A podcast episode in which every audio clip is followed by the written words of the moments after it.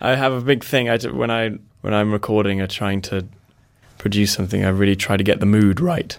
I think it's quite important. So if if Joe is drumming and the song is quite tropical, um, I'll go, you know, change the light colors of all the lights and put a, uh, some flowers around his neck to make him feel like he's in the in the mood. Or if the song is dark and and scary, I go and turn all the lights off and make him drum completely blind. I, I sing in the dark. But yeah, it's. I think it's important to get that that atmosphere correct. I lied down for that one as well. It's meant to feel like you're floating on a cloud. So it's yeah, try to capture the real am- atmosphere.